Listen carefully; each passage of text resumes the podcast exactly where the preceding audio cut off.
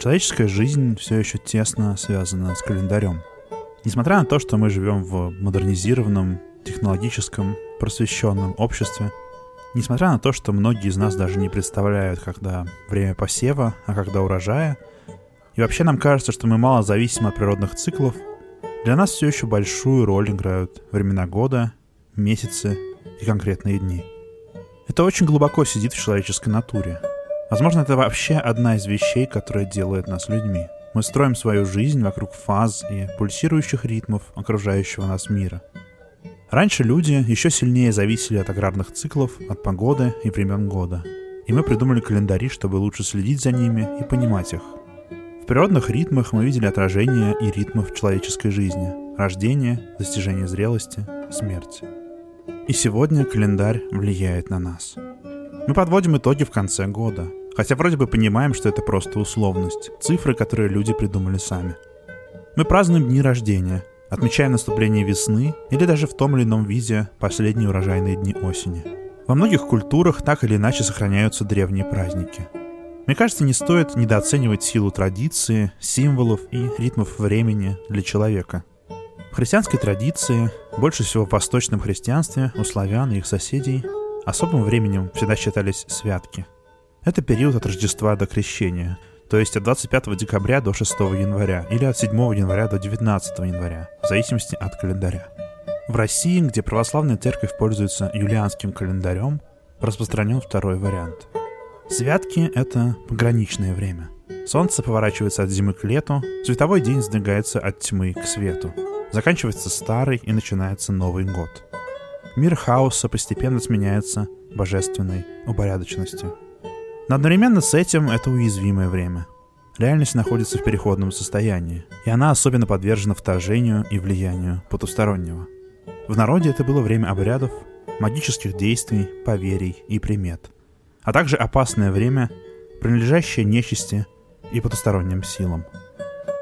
Привет, меня зовут Гриша Пророков, и это подкаст «Жуть».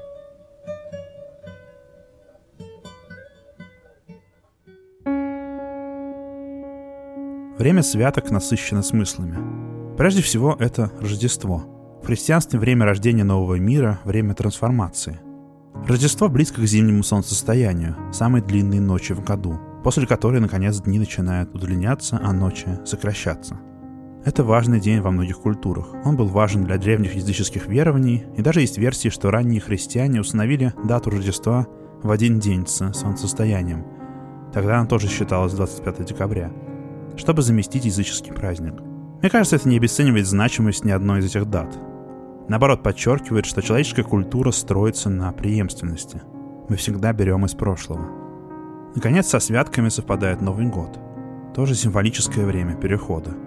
Считалось, что в это время на Землю приходит нечисть, души умерших и опасные духи.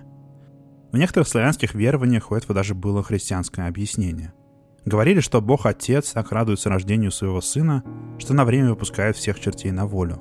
Первая неделя святок вообще называлась «Страшные вечера». Итак, это темное, холодное зимнее время, когда в наш мир прилетают ведьмы, оборотни, черти, крадут с неба месяц и звезды и вредят людям. Чтобы уберечь себя от нечистой силы, нужно было соблюдать самые разные запреты. Южные славяне, например, опасались в эти дни выходить на улицу после захода солнца. Особенно беременные женщины, Женщинам нельзя было называть друг друга по имени. Весь святочный период нельзя было подметать и убирать мусор из дома, чтобы не вынести удачу. Строго соблюдались запреты по вечерам шить, вязать, прясть, ткать и так далее. Но у святок была и обратная магическая сторона. Да, это опасное время, но также время, когда нарушаются границы между мирами. А значит, все действия имеют большую силу. И в каком-то смысле даже больше позволено. Например, у славян на святки приходились молодежные гуляния и посиделки – Иногда снималась специальная святочная изба, где собиралась молодежь. Парни и девушки, они играли, танцевали, пели и гадали. Можно было вести себя чуть более открыто. Даже неприлично шутить и петь скобрезные песни. Это было время социализации для молодых людей. Так что это было время, когда нечистой силы не только боялись, но и заигрывали с ней. Ведь если сделать все правильно, если соблюсти обряд и обратиться к потусторонним силам с осторожностью – можно получить в ответ что-то полезное. Например, узнать свое будущее.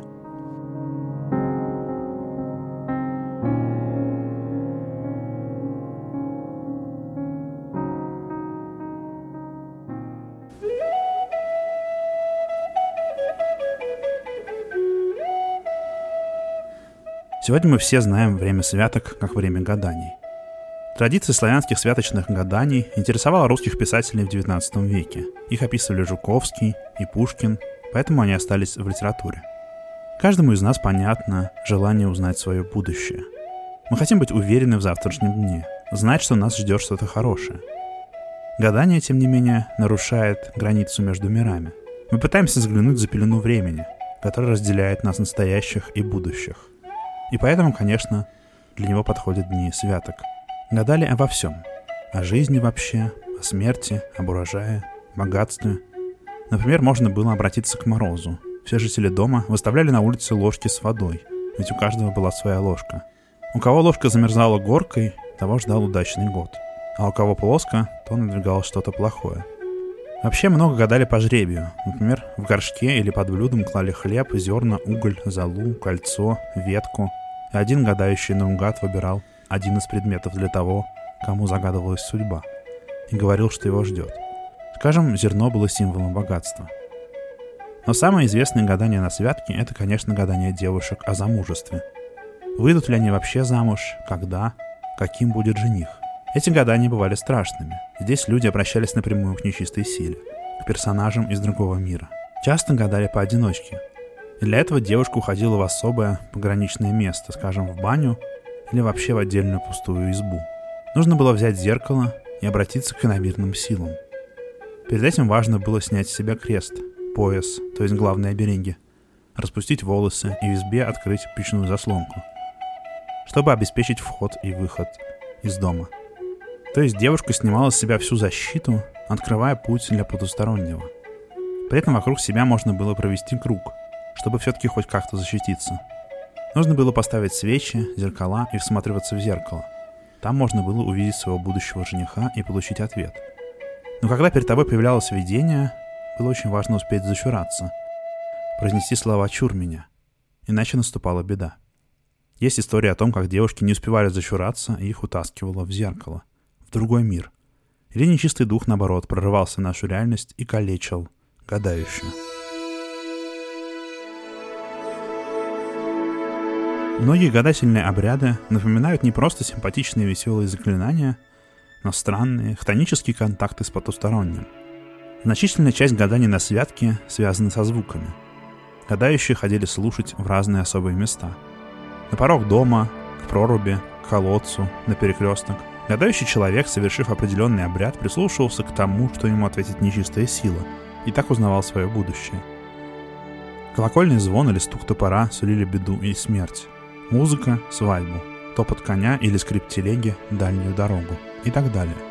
Просто представьте себе. Зима, поздний вечер, вокруг снег, темно и тихо. Вы выходите на перекресток, здесь необычайная тишина, ведь вы не в современном городе, где на много километров вокруг что-то шумит. И вдруг вы слышите музыку. И вы знаете, что это не просто музыка, это знак от потустороннего, сообщающий вам вашу судьбу. Одни из самых странных и страшных обрядов такого толка на святке проводили карелы. Они слушали не просто безымянную нечисть, они обращались к конкретному духу, которого называли крещенская баба. Карелы — это северный народ, который живет на границе современных России и Финляндии.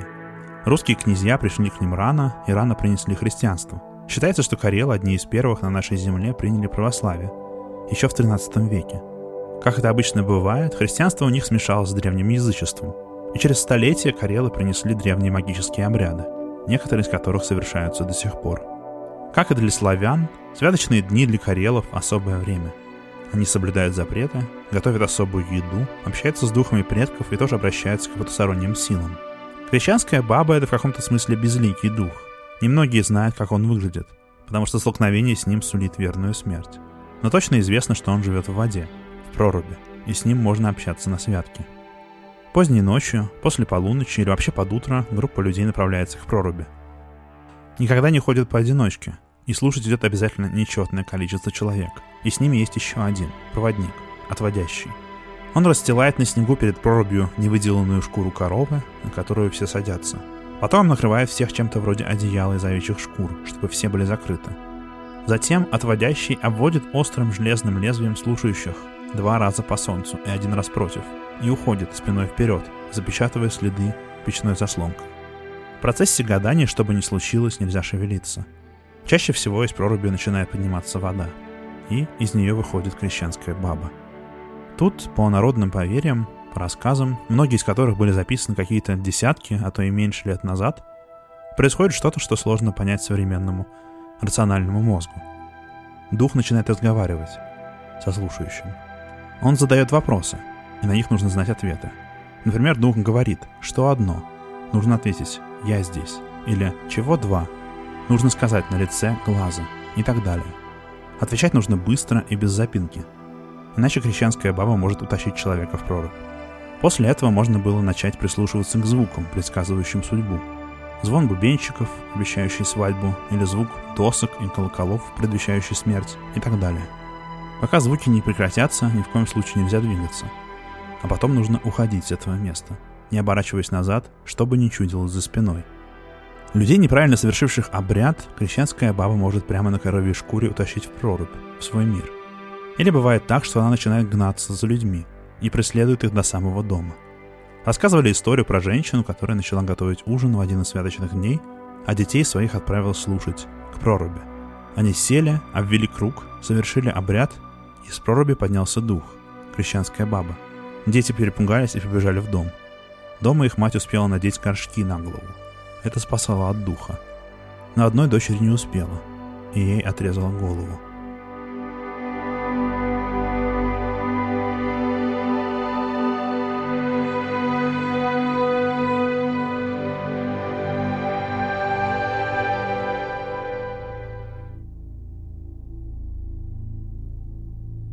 Одни из самых загадочных существ, которые в русской мифологии связаны со святками, это шуликуны – в них верили, а где-то до сих пор верят по всей стране, от европейской части России до Сибири и Дальнего Востока.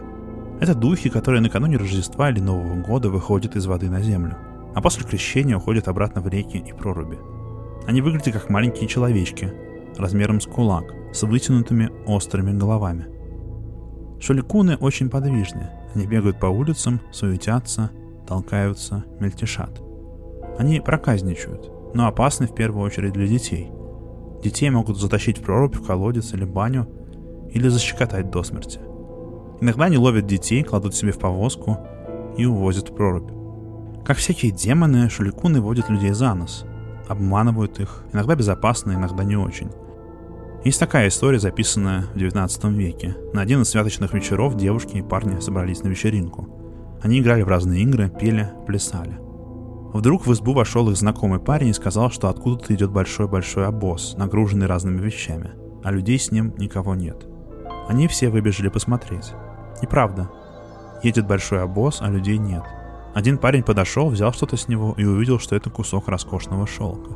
Все стали набирать саней себе шелк, набрали кто сколько смог унести. Кто-то даже успел побежать домой. Вдруг запели первые петухи. И все исчезло, и обоз, и шелк, который они набрали. Тогда молодежь догадалась, что это шуликуны над ними посмеялись. Или вот, на другой вечеринке девушки плясали, а за окном плясали шуликуны. Уже становилось поздно, и один парень пришел за своей сестрой на эту посиделку. Говорит, пойдем домой, хватит танцевать. Сестра собралась и остальных девушек позвала с собой. Пойдем домой. Они отвечали нет, еще не доплясались. Еще попляшем. Брат увел сестру, хозяин дома ушел спать, а девушки продолжали плясать. На утро пришли люди и увидели, что они все лежат мертвые. Их задушили шуликуны. Происхождение этих демонов тоже довольно мрачное. Считается, что шуликуны — это дети, умершие некрещенными, или дети, которых родители прокляли. Когда-то на территории Сибири русские колонизаторы встретились с якутами. Начал происходить культурный обмен. У якутов есть похожие водные духи, они называются сюлюкюны. Они тоже выходят из воды и тоже появляются в это время. Неизвестно, кто у кого перенял это слово. Славяне у якутов или наоборот. После крещения шуликуны должны вернуться обратно в воду. И в некоторых селениях их специально туда загоняют. Садятся на лошадей и устраивают массовую езду на тройках вокруг деревни или по льду реки. И это называется давить или топтать шуликунов, чтобы они покинули наш мир. В это время шуликуны становятся злыми и особенно опасными. Пытаются свалить людей с лошадей и затоптать их. Считалось, что если человека затоптали лошади в святочные дни, это сделали шуликуны. Жители Верхнетоевского района Архангельской области Рассказывали, что однажды один Шуликун не успел уйти в воду вовремя и вынужден был остаться на земле. Его приютила жительница села, она кормила и поила его целый год. И только в следующем году на крещение он смог вернуться в воду.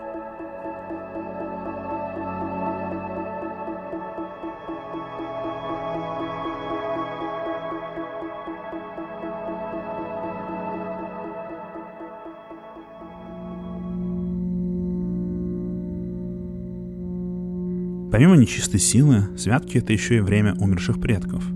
Культ мертвых — одна из общих для почти всех человеческих культур вещей. Глубокая, древняя вера, которая осталась в нас. Надо сказать, что смерть часто связывали с водой. Вода была символом загробного мира. Так что выходящие из воды крещенская баба или шуликуны — это тоже анголоски старых представлений о мертвых. Но на святке мертвые предки присутствуют везде, незримо.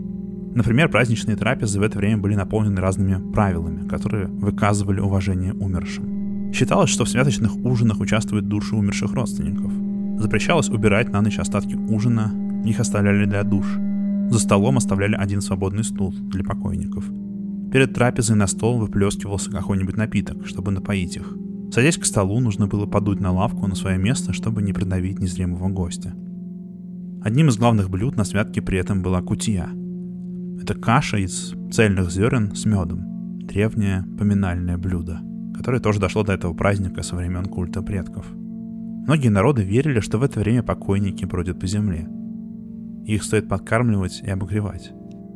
В Курской губернии под Рождество и под крещение среди двора жгли навоз, чтобы согревать мертвых. В Тамбовской и Орловской губернии в первый день Рождества среди двора сваливали и зажигали воз соломы, потому что умершие в это время встают из могил и приходят греться.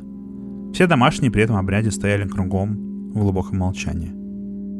Мне кажется, что сегодня, несмотря на то, что мир изменился, мы живем в другой культуре с другими ценностями и представлениями о Вселенной, отголоски этих древних взглядов все еще звучат в нас. Мы невольно радуемся наступлению зимнего солнцестояния, потому что знаем, что ночь идет на убыль. Мы что-то помним про святки и крещенские гадания. Если сами не гадаем, то хотя бы подозреваем, что это особое время — время мертвых и нечистой силы.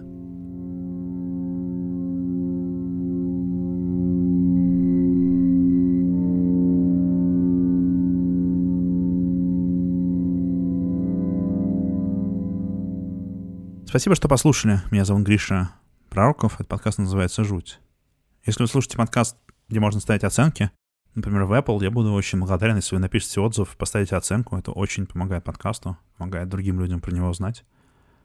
Если хотите денежно помочь тому, что я делаю, можете сделать это при помощи Patreon. Заходите на patreon.com slash Там я публикую небольшую подборку дополнительных материалов, в основном текстов, просто ссылок к выпускам жути. До встречи.